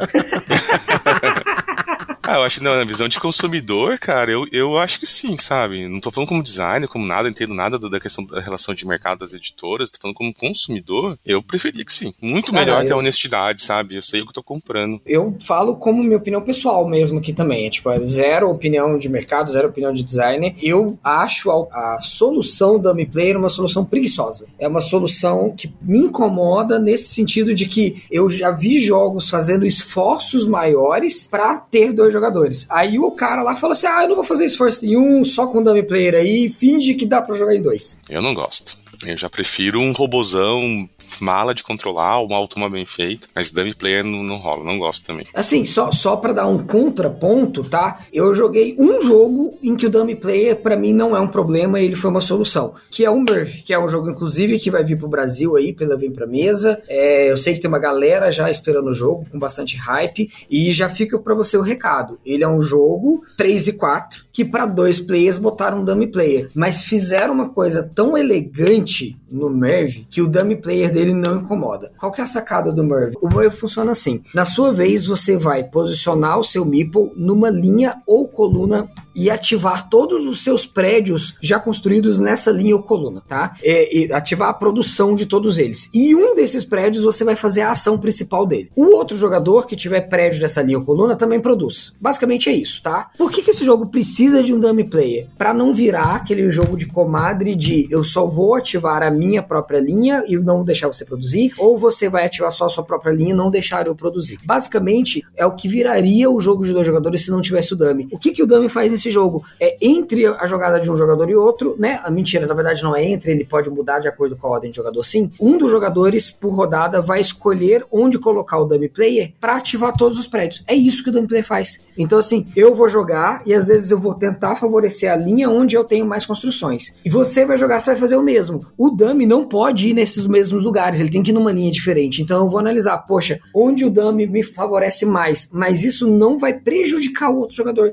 porque as construções dele naquela linha que eu escolhi o dummy também vão ser ativadas. É uma boa solução mesmo. Foi uma ótima solução. É, o dummy é super simples, ele só faz isso. Você não tem que pensar em toda uma estrutura de jogada para aquele dummy player. Ele não vai competir com você por ponto de vitória no final, que muitos dummy fazem isso. Né? Eu acho que, se eu não me engano, até o da Alhambra faz isso, né? Você conta os pontos do dummy e, e, você tem que vencer o dele. Eu não lembro se é o Alhambra mesmo, mas eu acho que é. Né? Então, ele não faz nada. Ele só, na vez dele, ele vai posicionar numa linha e vai ativar todo mundo. Então, eu achei uma solução super elegante, porque ela vira mais uma estratégia complementar da sua jogada do que uma coisa para atrapalhar o adversário. Não, com certeza. E, e aí, Butileiro, a gente entra num, num, case aqui, porque há bastante tempo eu, eu ainda não achei esse artigo. O Butileiro está me devendo faz dois anos esse artigo. Mas existe um cara, um cara aí no mercado, um cara que ele, o Sandro fala lá do Boards Burgers, fala que ele é o, o Steve Jobs dos board games, que é o Jaiminho Stegmaier. E o que, que o Jaiminho Stegmaier gosta? Jaiminho Stegmaier gosta de jogos que vão de 1 a 2 até 6 jogadores. Né? Pega o caso do Euphoria, pega o caso aí do Scythe, e até mesmo se você tem alguns jogos com expansão e aumenta a quantidade de jogadores e tudo mais. E Diz Jaiminho que isso é um produto bom. O produto ele tem que vir com essa contagem de jogadores. Só que vem uma parada. Butilheiro, você que é game designer, como que o Jaiminho consegue equilibrar um jogo que vai de 1 a 6, de 2 a 6 com esse spread tão grande, quando o jogo tem interação? Porque uma coisa é você pegar um cartógrafos e jogar com 28 pessoas. Dá? Com certeza dá e tranquilamente. Você pode jogar cartógrafos com todas as folhas do bloco do cartógrafos ao mesmo mesmo tempo, sem problema algum. Agora, como que você equilibra um jogo, como é o caso do Scythe, que tem interação, que tem mapa, que tem batalhinha, que tem jogador indo pro lado e do pro outro? Como que o cara consegue isso? Ele é mágico? Você quer que eu dê uma resposta sincera? Por favor. ele não equilibra, né? O Tepes ele tá aí pra provar, né? bah, oi, olha aí. Ele deixa a comunidade equilibrar e depois amarra tudo ali. não, assim, é, é, isso é um fato, tá? Isso serve para qualquer jogo. A única maneira de você balancear um jogo é jogando. A única maneira de você aparar essas de um jogo é colocando o jogo na mesa e testando. E é, a gente fala uma coisa que é, é, forçar o jogo ao limite, tá? Tem uma outra expressão que até me fugiu aqui agora, mas é. É quebrar o jogo. É, não, não é exatamente quebrar. Você, é, você também quer quebrar, também é bom quebrar o jogo nesse caso. Mas vo, você quer exaurir todas as possibilidades. Então você vai pros extremos. Sabe, tipo, ó, isso aqui é a regra do jogo e você vai jogar o jogo. Mas eu não quero que você simplesmente jogue o jogo. Eu quero que você jogue o jogo tentando ficar sem dinheiro. Ou eu quero que você jogue o jogo tentando ter a maior quantidade de exércitos possíveis na mesa. Porque você vê os extremos que jogadores podem eventualmente fazer no jogo. Então, olha, é, eu tentei jogar o jogo gastando todo o meu dinheiro e fiquei sem dinheiro e o jogo quebrou. Ou, não, cara, eu fiquei sem dinheiro e ainda assim o jogo não quebrou. Eu consegui dar a volta, consegui tirar dinheiro dali e joguei o jogo até o final. Então você tem que testar o jogo nos seus extremos, exaurir as possibilidades, né, e forçar ele o máximo que você conseguir forçar. O que o, o, o Jamie fala muito é isso, é, ele bota o jogo na mesa com muita gente de perfis diferentes e força essas pessoas a jogar o jogo às vezes 10, 15, 20 vezes, porque quando você joga o jogo uma vez só no, na partida de playtest, você não enxerga camadas que às vezes o designer precisaria que você tivesse enxergado, né? Então, ah, eu tô fazendo playtest do Rio 1808, vou dar o meu próprio exemplo. Tô fazendo playtest do Rio 1808. Vou testar com vocês dois. Vocês jogaram o jogo, fizeram os comentários de vocês e beleza, agora eu vou jogar com outra galera. Se eu não voltar em vocês, que já jogaram o jogo e fizeram algum comentário, e depois eu mostrar para vocês o que eu mudei no jogo, eu não vou saber se eu resolvi esse problema ou não. Porque quando eu jogar com uma galera diferente, a galera diferente não vai saber quando, como o jogo tava quando vocês jogaram, para saber se aquele problema foi resolvido ou não. Eu, como designer, eu posso ter na minha cabeça que eu resolvi o problema, mas só quem jogou o jogo e sentiu o problema vai poder me dar esse feedback. Então, existe toda uma questão de você playtestar com a mesma galera, playtestar várias vezes, você forçar o jogo. Isso vai resolver vários problemas de equilíbrio de jogo, né, de, de pontas soltas, de coisas quebradas e tal. É óbvio que eu tô falando isso do ponto de vista ali, né, do jogo que eu quero que ele seja 100% balanceado, que ele seja redondinho, que tudo funcione igual, porque nem todo jogo tem que ser assim. O Toledo é um dos caras que prega isso, né, Toledo? Com certeza, cara. Não, e essa discussão, inclusive, do, do jogo não precisar ser redondinho e tudo mais, eu tive com o Toledo recentemente que vi, é muito também da intenção do game designer. Exato. Quando o game designer quer que o jogo tenha uma injustiça natural do jogo, que é o caso do Root, que é o caso do Oath, que ele começa com um jogador mais forte e ele quer que os jogadores reequilibrem isso no jogo, é uma coisa. Agora, é diferente, obviamente, de um jogo que ele necessita que os jogadores tenham as mesmas condições condições desde o início, e aí por algum motivo, uma determinada contagem de jogadores, alguma coisa desequilibra. E isso muitas vezes pode não acontecer com um jogador que jogou uma, duas, três vezes, ou que ele não enxergou isso logo de cara. E pode acontecer do jogador enxergar. Isso, isso que o Butileiro comentou é muito importante, porque o equilíbrio dos jogos, ele não é feito hoje, e isso é uma discussão que eu também tive com o Toledo, e que é importante a gente ressaltar. Hoje, os playtests, os equilíbrios, eles normalmente são feitos de forma empírica. Um exemplo aí é o designer do Terra Mística, que para equilibrar lá as raças lá, eu vejo a galera comentando que ele tá fazendo a galera jogar e fazer combinações e tudo mais, e playtest, playtest, playtest. Quando, na verdade, a forma correta de se fazer um equilíbrio disso seria usando um cientista de dados. Você fazer a ciência de dados para chegar nesse nível de equilíbrio. Porque aí você tem toda uma modelagem, um mapeamento das variáveis do jogo, e aí você coloca isso numa ferramenta que vai fazer uma série de simulações, de iterações e tudo mais, para ele chegar chegar num equilíbrio, mas o jogo não necessariamente ele precisa de um equilíbrio aparente. Mas é claro que isso vai depender muito, do, novamente, da intenção do designer. É claro que isso implica no, balanceamento manual dos jogos e a dependência da experiência dos jogadores que jogaram, né? Exemplos claríssimos de jogos que vão 2 a 4 e é unanimidade, ou quase isso, que o jogo é melhor, por exemplo, em 2, que é o contrário, né? É o jogo que quando a pessoa fala, não, esse jogo é para 2, ele foi feito para 2 e 3 e 4 não jogaria. Que é casos como Tainted Grail. É impressionante o número de pessoas que eu conheço que fala para mim que é insuportável jogar esse jogo em 4. Em 3 até dá, mas ainda assim prefere jogar em 2. O Mage Knight é a mesma coisa. O Guerra do Anel, que é um jogo que para mim é um wargame para 2, que você consegue jogar em duplas, né? Ok, vai muito aí do jogador. E o Granaustra Hotel, que é um exemplo aí de um Eurogame que sempre que você fala desse jogo, alguém vai falar em quatro jogadores, o downtime é insuportável. Altiplano, por exemplo, nossa, joguei em 5, levei 8 horas de jogo. Não, mentira, não foi 8, mas é muita hora, né? Então, são jogos que as pessoas enxergam, assim, pela experiência que tiveram, pelo tempo de jogo, e aí é o tempo de jogo. Isso é um outro cast, que é falar de tempo de jogo, que aí vai variar muito de cada um. Você tem jogos que as pessoas consideram que o jogo é para 2 e não para 3 e não para 4. Apesar do design ter sido feito de 2 a 4 e eu duvido que os designers do Grand Austria Hotel tinham como intenção sair um jogo para dois. Um jogo que começou em dois. Eu duvido isso. Se você for pegar a experiência aí dos jogos do Simone Luciano e Daniel Tassini, geralmente eles são jogos de mesa cheia que eles escalonam para três e dois jogadores. Que, na minha opinião, rodam todos bem. Tzolk'in, Teotihuacan, Tequeno, esses série T's, pra mim, todos eles rodam bem em 2, 3 e 4 jogadores. Vai depender muito da sua experiência também. A gente fez recentemente o cast do Tsoki. Vocês devem ter ouvido quantas vezes a gente não recebeu que esse jogo era quebrado em dois, que não era para dois. Por que, que a gente comprou o jogo? Porque às vezes as pessoas ficam um pouco inflamadas até quando vê isso, mas na nossa experiência ele funcionou, ele deu certo. Ainda tem isso, né, Gustavão? Quem que é a mesa, né? Quem que são essas duas pessoas, né? Talvez esse papo todo que a gente tá falando hoje, né, para as pessoas, quem, quem tiver aí nessa luta aí para achar os teus joguinhos para ter para dois, vai pensar em mais elementos aí na hora de escolher, né? Não adianta falar que, que é para dois. E eu também acho, como você já falou antes, cara, ir lá no BGG e também ver aquela, aquela questão do dois, é, do dois, a questão do número de jogadores que o pessoal vota, tem que entender que aquilo ali também é uma média e você pode estar fora dessa média naquele sentido do jogo. Ah, não concordo com a maioria, para mim funcionou. Para mim, olha, olha, olha que eu tenho um exemplo aqui que eu mais defendo, eu sei que o pessoal não gosta, é Terra Mística. Justamente o que você falou agora há pouco. O pessoal não gosta de jogar em dois, né? Reclama muito. Ah, joga Gaia. E ele em dois, ele te permite ter a amplitude que você quiser. Você quer ficar muito perto, você consegue. Mas quer ficar longe, você consegue. Você quer ficar uma cidadezinha inicial perto e, e, e o resto do jogo você ficar isolado, você consegue. Eu não vejo como isso é problema se você pode escolher a forma que você pode jogar. No final das contas, é isso que eu defendo também. Por isso que é difícil você, discutir a opinião de um jogo, né? Porque é isso, a tua opinião que você teve com, com a pessoa que você jogou. Né? Então eu defendo que Terra Mística já funciona para dois. É, ah, vou colocar um grid aqui para estar tá pago, eu já cheguei a usar. Mas cara, se você não quer ir para lá, não vai, sabe?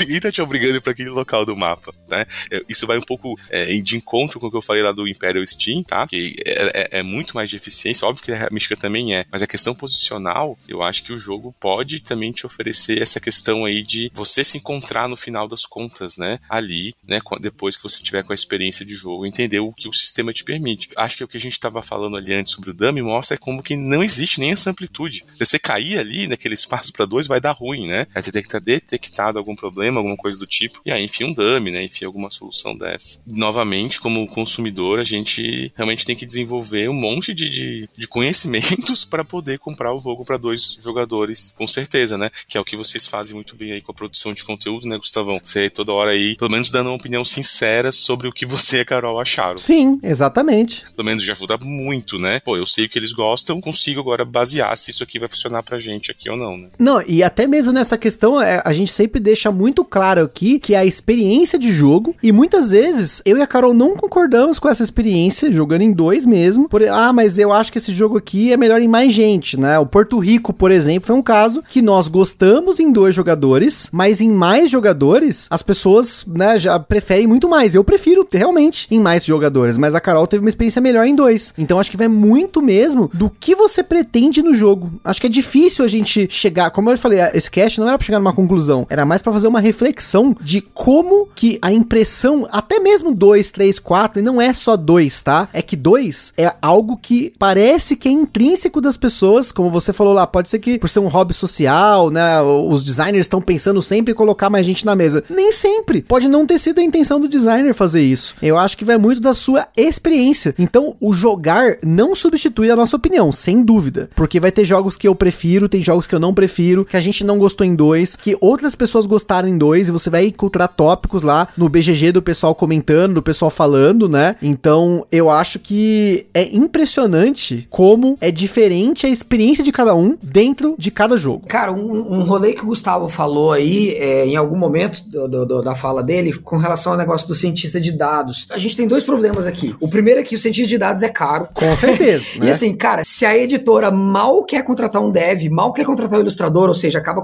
contratando Clemens Franz, imagina se eles vão contratar cientista de dados. Pô, Butileiro, agora eu que vou tirar você. Pera aí, eu vou banir. Gente, vocês me desculpem, eu vou mutar o Butileiro aqui um pouquinho. Daqui a pouco ele volta. Mas imagina, se, se os caras mal investem em arte, mal investem em marketing, vão contratar cientista de dados? Não vão. A segunda coisa, cara, é que assim, ó, eu tenho receio, óbvio que daí eu tô falando é, completamente de achismo aqui, tá? De que um equilíbrio feito através de, uma, de um cientista de dados, ou seja, através de um banco de dados e de, sei lá, uma planilha Excel e tal, ela pode ficar artificial. E, e entendo que eu quero dizer que ficar artificial às vezes pode tirar alguma coisa do brilho do jogo, tá? E eu vou dar um exemplo, voltando no Imperial Steam de volta. Tem uma thread lá no BGG que a galera tá analisando os contratos do Imperial Steam. Qual que é a lógica dos contratos do Imperial Steam? E assim, foi uma discussão gigantesca e os caras chegaram numa fórmula. Tipo, ó, o contrato é baseado nessa fórmula que pega o recurso, quantas vezes o recurso aparece na carta e qual que é o tamanho da carta, se ela é um de dois ou de três recursos. E os caras quebraram o negócio e acharam uma fórmula. E a fórmula se aplicava, com exceção de uma carta. Caramba, eu adoro a internet, cara. Então, assim, parecia que tinha sido feito por um cientista de dados, mas se tinha uma carta diferente, é que muito provavelmente esse negócio foi feito muito mais no feeling do designer do que do, do de uma planilha Excel. Entendi assim. E eu acho que às vezes o brilho tá na, tá na coisa feita pelo, pelo instinto, sabe? Tá na coisa do eu sou o designer do jogo, eu quis fazer isso, isso, isso, isso, isso aqui, porque eu achei que ia ficar legal, não porque tá perfeitamente equilibrado numa planilha de Excel. Não, só complementar, cara, é que porque no dia que a gente conversou lá, na verdade a gente tava falando como que essa busca pelo equilíbrio era mais nesse sentido, né, Gustavo? Era impossível, porque é muita variável. Exato, exatamente. É muita variável. Mesmo a pessoa tentando buscar esse equilíbrio, ela não consegue chegar, né? É, e assim, eu, eu, eu falo isso porque a gente tem um grupo, inclusive com. A gente tem um grupo de amigos que bate bastante papo sobre jogatinas e tal, inclusive o Toledo tá nesse grupo, e a gente tem um outro game designer lá também nesse grupo. E esse outro colega nosso, game designer, ele faz tudo na planilha do Excel, né? Ele fala assim, ó, eu, eu não faço na planilha do Excel porque eu tenho preguiça, mas eu faço no papel ali, eu escrevo num pedaço de papel, no caderninho, eu tenho tudo ali anotado no caderninho, né? Eu tô fazendo um jogo, e aí esse custo desse negócio tá aqui na minha planilha, no meu caderninho, anotado aqui, e tá em equilíbrio com esse outro, com esse outro, com esse outro, com esse outro. E cara, assim, ó, eu vou falar total sinceridade aqui pra vocês, eu não faço isso não. então, assim, eu tenho uma planilha de Excel em que eu organizo as coisas, mas eu não fico lá fazendo cálculos de que se isso aqui tá equilibrado com isso aqui, tá equilibrado com isso aqui. Eu acho que tem coisas que precisam do feeling, precisa de você sentar, jogar e às vezes precisa de uma coisa no instinto. Às vezes, é, é assim, ó, não aconteceu comigo, tá? Mas às vezes você quer que aconteça num jogo e essa coisa só vai acontecer se essa carta tiver dessa forma. E se às vezes eu tentar e colocar ela numa planilha, não faz sentido essa carta ser assim. Mas eu quero que essa situação aconteça no jogo porque eu projetei o jogo para acontecer isso, uhum. né? Então vai muito dessa questão do feeling e isso vem muito de uma fala do lá do, do, do designer lá do Cosmic Frog lá, que é uma coisa que o Bruno Henrique inclusive falou uma vez num cast aqui do Gambiarra que a gente participou juntos, né? Que o designer do Cosmic Frog fala, ó, eu acho que o jogo tem que ter um desequilíbrio. Uhum. Ele tem que ter alguma coisa que force o jogador a sair da zona de conforto. Né? Eu não estou falando que isso tem que ser em todos os jogos, tá? Tem jogo, obviamente, por exemplo, num jogo econômico, eu acho que as coisas têm que estar equilibradas né? Mas se você vai jogar às vezes uma Ameritrash, é muito mais divertido se o boss for muito difícil, mais do que ele uhum. deveria ser se eu colocasse isso numa, numa planilha. Isso é bem legal, Buchileiro, porque esse, esse ponto de você não ter as, essas arestas soltas aí, né? O exemplo do, do Root que a gente falou antes mesmo, né? O Cole defendia que não precisava balancear tão bem as raças e podia ser bem diferente é, mecanicamente, porque no final das contas ele contava com a mesa para equilibrar, sabe? Então se no contexto X tal raça, é, alguém tá indo muito bem, aí ele vem com a história dele do King Making. Os outros três vão tentar derrubar o que tá na frente para ele cair de novo, né? Então você veja, ele fez zero planilhas também. Só que depois de tanto encher o saco dele, ele teve que fazer. okay, eu fico pensando na tristeza dele, cara. Vocês não entenderam a minha ideia. não era pra ser equilibrado isso, cara. é, deve ter ficado triste. Sem dúvida.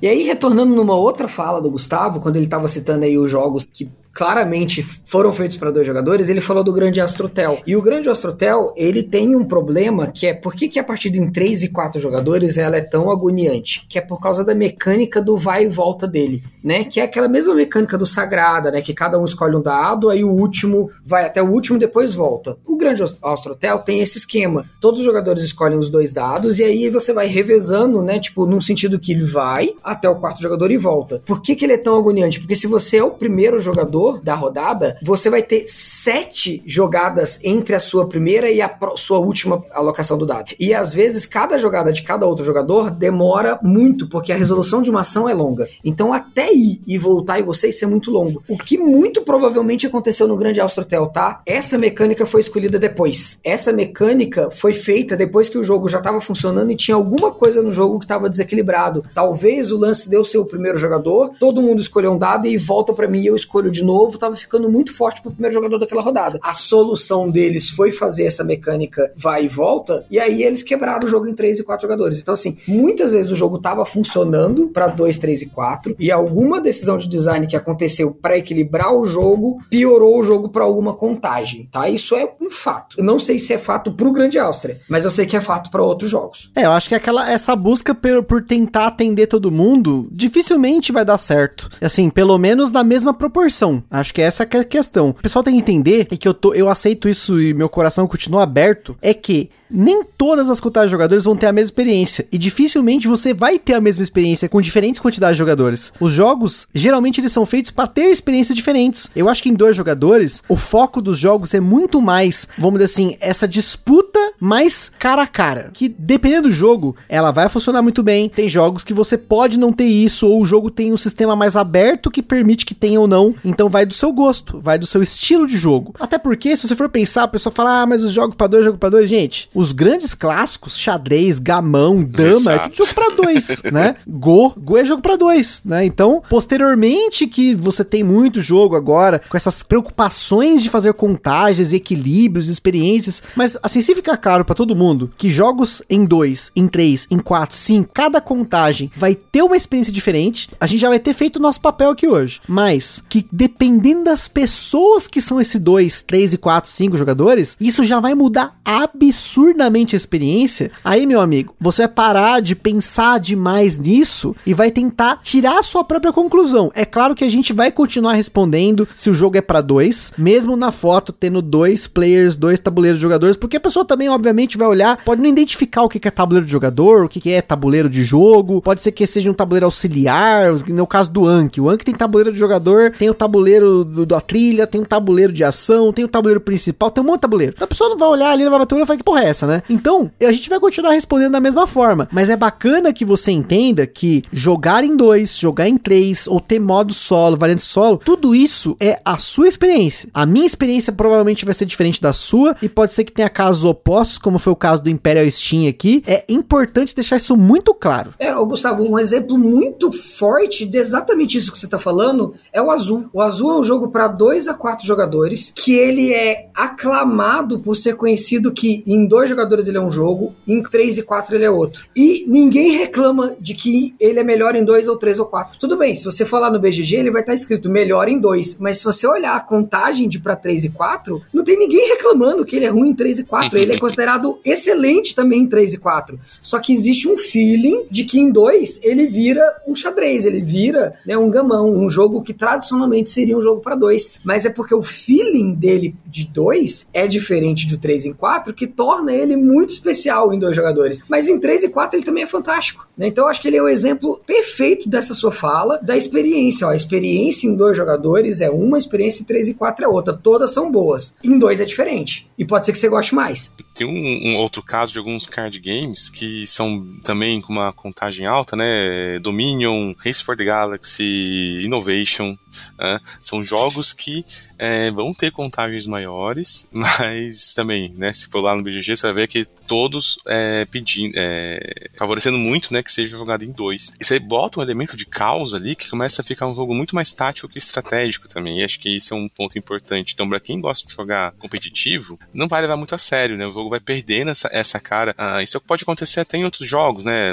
Vou só para sair aqui da, da, da, categoria de jogo de carta, mas Carcassonne também é um jogo muito assim, né? Quanto mais se aumenta ali a gente, o jogo vai ficando mais sem controle, né? Vai virando é tanta interação ali com o jogo que ah, você começa começa a jogar um jogo mais tático. E esses jogos tendem, então, a, a, o pessoal a preferir muito mais jogar em dois, justamente porque você vai conseguir ser mais estratégico, vai conseguir bolar, né, as suas maneiras de jogar, como reagir. E aí tem teorias, assim, nível de estudo sobre esses jogos, você pega domínio, nossa, meu Deus do céu, o pessoal vai longe, aí volta nesse caso, mas estudar como se fosse um xadrez, um, um gamão, né, nível de abertura, o que fazer, e isso não seria possível em 3 nem em 4, né. Então, eu vejo que vários desses card gamezinhos, até porque muito vem do Magic, eu imagino, aí aí é uma coisa da minha cabeça, já eu acho que já é dessa, dessa coisa. E mesmo Magic eles conseguiram adaptar pra jogar em mais, né? Pode falar de Magic no teu podcast, Gustavo? é proibido. Com certeza pode falar de Magic, isso aí é problema. Mas acho que vem muito dessa história do Magic, né? Que originalmente era pra duelo, depois o pessoal ainda foi criando é, alguns formatos pra se jogar em mais pessoas, mas sempre eram variantes, né? O jogo foi criado pra ser um contra um. Então, card game eu sempre acho que ainda puxa um pouquinho disso, sabe? Do duelinho, você com carta, um jogando cartinha no outro e vamos ver quem ganha. Mas às vezes engana, né? Nunca joguei Innovation acima de dois pra falar, tá? Mas eu sei que é controverso. Não, eu concordo, Toledo, tanto que eu amo Innovation em 2, eu amo Domínio em 2, e são as contagens que eu gosto de jogar, justamente porque eles me lembram esses jogos, como é o caso do Magic, do Spellfire, do Yu-Gi-Oh!, Uhum. do Pokémon TCG. Aí eu vou estender aí, já tô colocando outros card games. E recentemente o Keyforge, né? Que agora a gente tá Ah. com seis decks de Keyforge pra jogar aqui. Que massa. Então, assim,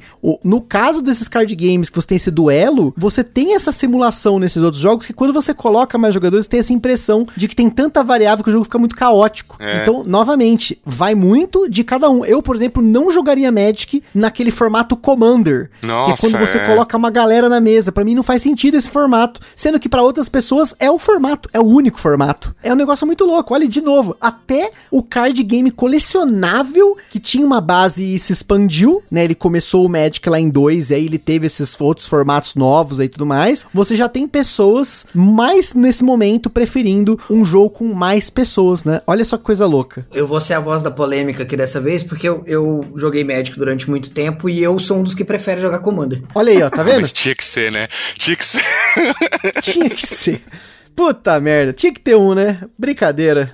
Não, tô brincando. Eu, eu peguei muito pouco esse formato. Quando eu parei de jogar, que tava começando a surgir. Eu imagino que deve dar muita. Ah, porque aí você muda o jogo completamente, é isso, né, Mutileiro? Muda, muda, muda, com certeza. O simples fato de você ter 100 cartas no seu deck já é outro jogo. É, pronto, verdade. O se entregando, já se entregou que gosta de Twilight Imperium, agora falando que é o cara que joga Magic e Commander, cara. É muita surpresinha aí dentro, hein? Você viu? É quase um Kinder Ovo esse menino, tá louco. Não, mas ó, eu não jogo Magic, cara, tem assim, no mínimo uns 5 anos. No mínimo. Mas você tá bem, eu, eu deve fazer mais. Nossa, deve mais de 10 fácil. Não, mais de 20 anos, cara. Que isso, mano? Flor... Sério, porque quando eu vim pra Floripa, eu não jogava mais. Caramba. Então é isso aí, pessoal. Então a gente fez aqui esse episódio que era pra rodar em dois, rodou em três. Vocês colocaram aqui.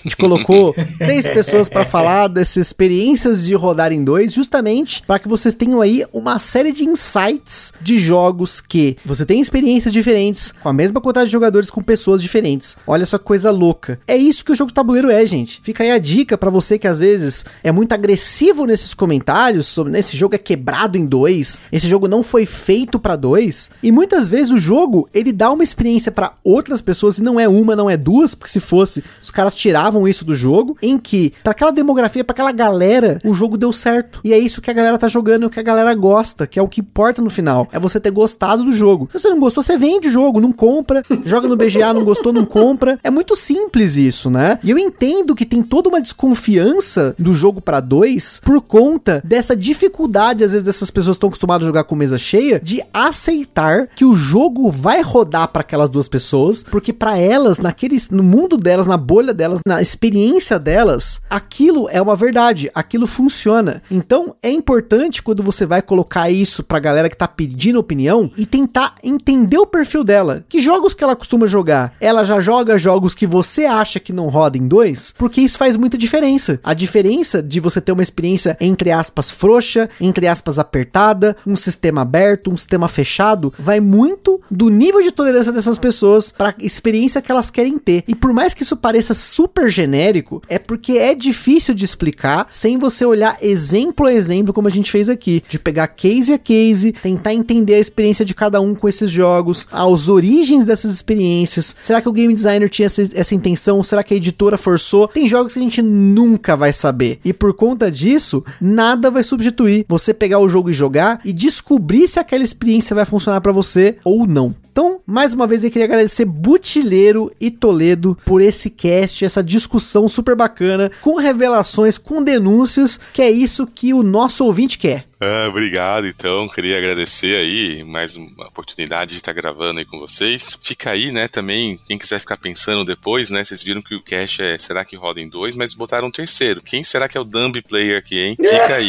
Quero ver nos comentários. Olha, eu muitas vezes fui o player neutro aqui, né? Isso que é importante. Tinha que ter o player neutro. E era isso. Obrigadão, pessoal. Abraço. Gente, obrigado vocês que estão ouvindo a gente pela paciência. Gustavo, obrigado mais uma vez pelo convite, por deixar a gente falar um monte de abobrinha aqui.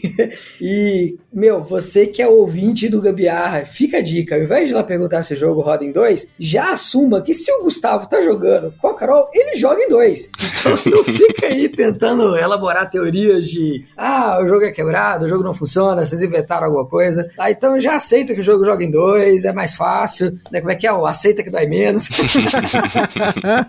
é, não, é, realmente, o Butileiro foi cirúrgico nesse comentário. Se a contagem dos jogadores começa em 1, 2, se tem lá que dá para jogar em 2, é 99% de certeza que eu estou jogando em dois, primeiro do que tudo, porque para aprender e jogar com mais pessoas, a gente sempre joga em dois. Sempre, sempre. O Hokusai, que é um dos exemplos recentes, foi assim. O Tzoukin, que foi um cast recente, foi assim. O Lhama Dados, que foi um cast recente, também foi. Sempre começamos em dois, e aí depois disso a gente expande. Agora, teve casos, por exemplo, recentes que vocês viram fotos lá no nosso Instagram, como Pilares da Terra Card Game, ou o próprio Irish Gauge que eu mencionei aqui. São jogos para três players mais, que a gente começou jogando com mais gente já. Já tive que ensinar de cara. Mas, até uma questão, emendando no último cast que eu gravei com o Butileiro, que a gente falou sobre dicas para você explicar os jogos, né? A gente aqui para explicar para minha sogra e pra minha cunhada, até para outras pessoas, a gente começa jogando só nós dois. Então, se você viu a foto da primeira mesa, você vai ver aquela mesona lá, amarelinha, né, que eu ponho aquelas fotos padrão,